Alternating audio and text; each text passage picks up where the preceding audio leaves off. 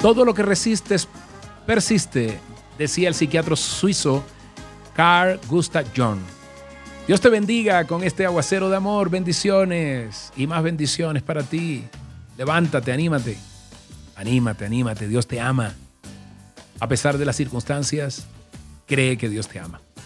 Hoy la palabra está en Isaías 55, 8 al 11. La sabes, yo lo sé. Dice, porque mis pensamientos no son los de ustedes, ni sus caminos son los míos, afirma el Señor. Mis caminos y mis pensamientos son más altos que los de ustedes, más altos que los cielos sobre la tierra. Los pensamientos de Dios no solo son mayores en cantidad, hablo de los pensamientos que nuestros pensamientos, sino también eh, se refiere aquí a la calidad de pensamientos.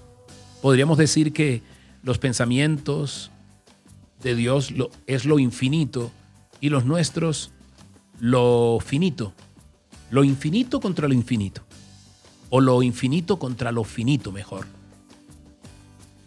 Hoy Dios nos dice que hay cosas que exceden a nuestra comprensión, pero porque estén más allá de la comprensión no dejan de ser una realidad, no dejan de ser una evidencia. Y esto lo quiero ilustrar junto con mi amada esposa, nos gusta la lectura. Sabemos que los líderes son super lectores. Y el conocimiento es poder. Y la palabra de Dios trae conocimiento. No se puede adquirir conocimiento sin, sin leer. Tenemos muchos libros allí que no hemos leído por falta de tiempo, por excusas. Y hemos tomado unos cursos de super lectura que nos tienen encantados. Yo lo había tomado uno hace algunos años. Este no, no me había gustado mucho no tenía unas técnicas allí que verdaderamente me sedujeran a crear el hábito de la lectura. Y este, este me gusta porque le rompe a uno una cantidad de patrones y, lo, lo pone en cintura uno. Allí habla de cosas como obstáculos para la superlectura, como la falta de educación, de poder entrar en un régimen educativo uno, una habilidad para desarrollar, también la falta de concentración. Nadie te ha enseñado, o por lo menos a mí, a concentrarnos, ¿no? Entonces, cuando leemos, somos presa de la desconcentración, pues vamos leyendo tan lento como cuando nuestra última lectura, que fue a los seis años, nuestra clase de lectura. Entonces vamos leyendo súper lento. Y cuando tú lees lento es como si fueras en un carro a cinco kilómetros por hora te distraes, agarras el celular, vas hablando, porque no tienes ningún peligro. Pero si fueras a 200 kilómetros por hora, tú tendrías que estar sumamente concentrado, no tendrías tiempo para nada. Y eso te llama a la concentración. Y otra de las cosas es la regresión, que acá no hablan de nada místico, sino es la tendencia a volver sobre lo que no entendimos, ¿no? Vamos atrás y vamos atrás. Es como si alguien, mientras vemos una película, está saboteándonos con un control remoto, devolviendo la película cada cinco minutos. Y el cuarto obstáculo, que es algo absolutamente real, es la subvocalización. Esa vocecita interna mientras leemos, esa vocalización, esa subvocalización, esa voz que va debajo. Y eso lo aprendimos en el colegio, cuando nos ponían a leer uno tras otro en voz alta y la profesora nos oía y nos corregía la pronunciación y después nos ponía a leer en, en voz baja, ¿no? O mentalmente. Esa voz se quedó allí internamente.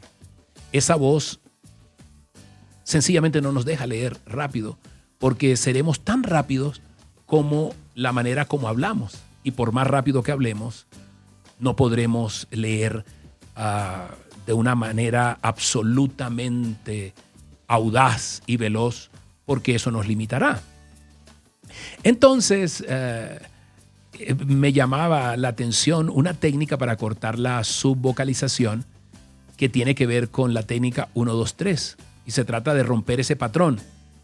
Mientras voy leyendo, voy, voy hablando y voy diciendo 1, 2, 3, 1, 2, 3, para dejar y acallar esa vocecita. Porque en la medida en que vaya leyendo de vista, voy a leer muy rápido como lo hacía John F. Kennedy, que leía mil palabras por minutos y se por minuto y se leía con una taza de café seis periódicos. Nosotros nos tomamos con seis tazas de café medio libro, por lo menos yo, medio periódico. Entonces una técnica muy buena, excepcional, pero vaya que cuesta. Para poder acallar las voces internas, los malos hábitos, nos cuesta muchísimo. Nos cuesta mucho. Y por eso empecé con si persistes, si resistes, persiste. Porque nos resistimos a la idea de, no, no, es que así lo hice, así lo he hecho 50 años, ¿cómo así? Pero para cambiar nuestros hábitos, tenemos que cambiar precisamente nuestra manera de pensar. Y hoy a eso vamos. Hoy queremos orar y darle gracias a Dios y pedirle, porque vivimos según nuestros hábitos. Como lo dice el curso, haz tus hábitos y después ellos te harán a ti. Hoy queremos deshacernos de esas voces que no nos convidan a cambiar realmente. Y yo estoy en este mundo y no me quiero ir. Yo sé que tú también. Sin cambiar, sin modificar, sin mejorar, sin tener discernimiento, inteligencia, sin ser un ser superior como Dios lo ha soñado. Yo creo que Él nos provoca y nos llama a eso. Hoy, Padre Santo, ¿dónde estás allí? Dile gracias, gracias, gracias, gracias Dios por estar empeñado en que yo me deshaga de esa vieja naturaleza y tenga una condición superlativa, superior, Señor. Hoy que yo me deshaga de esa manera antigua de vivir, de pensar, Señor, y que promueva en mí lo que tú tienes, actitudes, pensamientos, Dios, que me hagan diferente, Señor.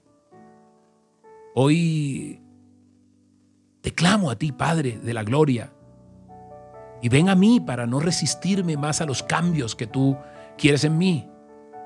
Señor, hoy para no resistirme a tu amor, a tu misericordia, a tu gracia, a tu favor, a tus premios, Dios. Porque sencillamente todo lo enmarco en yo, yo he sido así.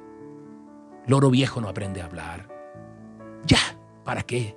Con estos años que tengo. No, Señor.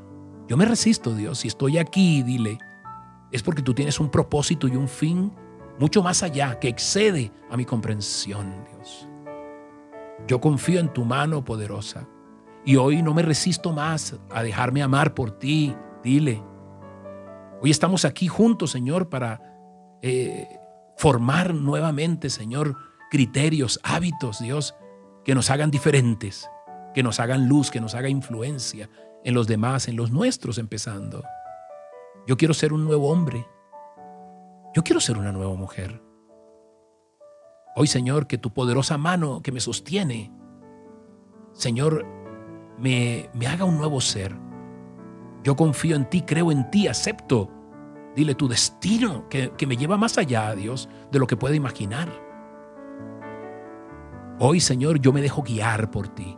Hoy quiero acallar esa voz para tener una super lectura del destino que tú quieres poder entender, comprender, discernir, Dios, esos cambios que tú traes a mi vida. Yo lo sé, Dios, y lo acepto, acepto ese desafío. En el nombre poderoso tuyo, Jesús. Amén y amén. Soy Moisés Angulo y Dios te dice, yo voy contigo con este aguacero de amor. Que tengas un día maravilloso.